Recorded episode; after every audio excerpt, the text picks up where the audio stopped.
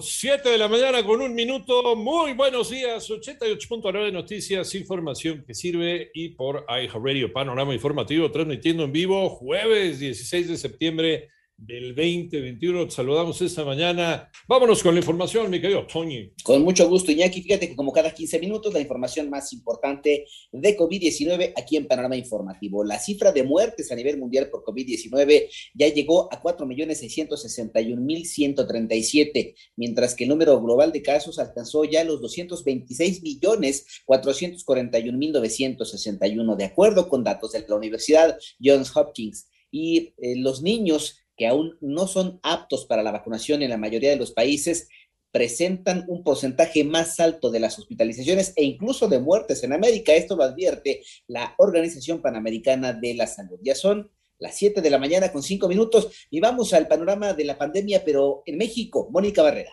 México registró 13.217 nuevos contagios en las últimas 24 horas. La Secretaría de Salud informó que ya son 3.542.189 casos de COVID en el país, así como 897 fallecimientos más en un día, con lo que suman 269.912 defunciones. A través del informe técnico se dio a conocer que la curva epidémica bajó a menos de 13%, con 76.901 casos activos del virus, siendo Ciudad de México y el Estado de México las entidades que encabezan la lista de defunciones por enfermedad con 49.629 y 31.267 respectivamente. En 88.9 Noticias, Mónica Barrera. Gracias, Moni. Siete de la mañana ya con seis minutos. El presidente de México dio su tercer grito de independencia y por segunda ocasión, debido a la pandemia de COVID-19, el Zócalo lució vacío. Antes de salir al balcón, se guardó un minuto de silencio en memoria de las víctimas de COVID-19. En tanto, Jessica Karen Martínez, sobreviviente del desgajamiento del Cerro del Chiquihuite en Tlanepantla, Estado de México,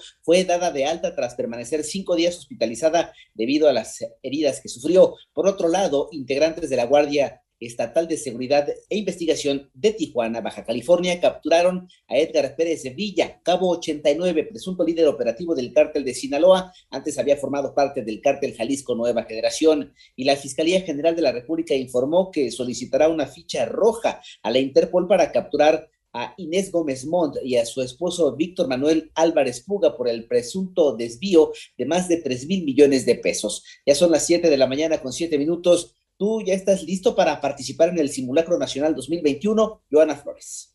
Para conmemorar a las víctimas de los terremotos de 1985 y 2017, el próximo domingo 19 de septiembre se realizará el Simulacro Nacional 2021, en el cual se activará la alerta sísmica en los 12.826 postes de la capital. A las 11.30 en punto se activará el sonido habitual de la alerta sísmica en los altavoces con los que cuenta la ciudad, y es de suma importancia la participación de todos los habitantes. Miriam Ursúa, secretaria de Gestión Integral de Riesgos y Protección Civil explicó que el simulacro tendrá una hipótesis de sismo de 7.2 grados de magnitud, con epicentro a 35 kilómetros al este de Acatlán de Osorio, Puebla, y a una profundidad de 55 kilómetros. Para 88.9 Noticias, Joana Flores. Gracias, Joana. Ya son las 7 de la mañana con 8 minutos. Eh, vámonos a información internacional. Tres personas murieron y decenas resultaron heridas por un terremoto a poca profundidad en la provincia de Sichuan, en el suroeste de China.